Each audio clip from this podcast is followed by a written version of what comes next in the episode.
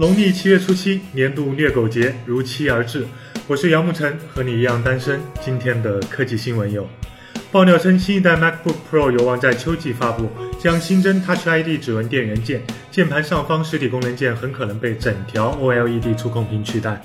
此外，机体更轻更薄，电池容量也会增大，还将配备 Type C、Thunderbolt 3.0等接口。有网友爆料，野望系列手机九月七号可能与坚果二代一同发布，搭载骁龙八二零处理器，配备五点七英寸二 K 屏幕。最大亮点是圆形 Home 键，拥有六加三十二 G 起的存储组合，主摄像头为一千六百万像素。坚果二代配备骁龙六五二处理器和五点五英寸幺零八零 P 触控屏。拥有四加三十二 G 起的内存组合，摄像头和 Home 键与野望系列保持一致，这很可能是假新闻，但表达了锤粉的期望。到时候老罗可以说这是东半球 Home 键最圆的手机了。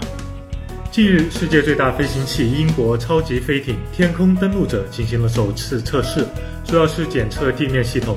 它造价两千五百万英镑。这只大屁股飞行器载重可达十吨，也能改装搭载四十八名乘客，时速可达九十二公里。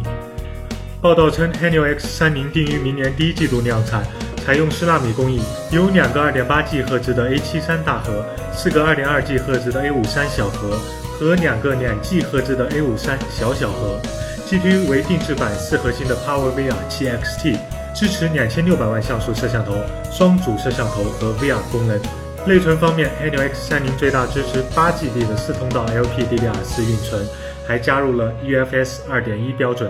参数听上去很牛叉，但会不会继续两核有难，八核围观了？明晚会有魅族 E 的斗鱼上手直播，请关注斗鱼房号五零九七九零五零九七九零和我杨沐晨的个人微博。极简又拉风，明天发布会见。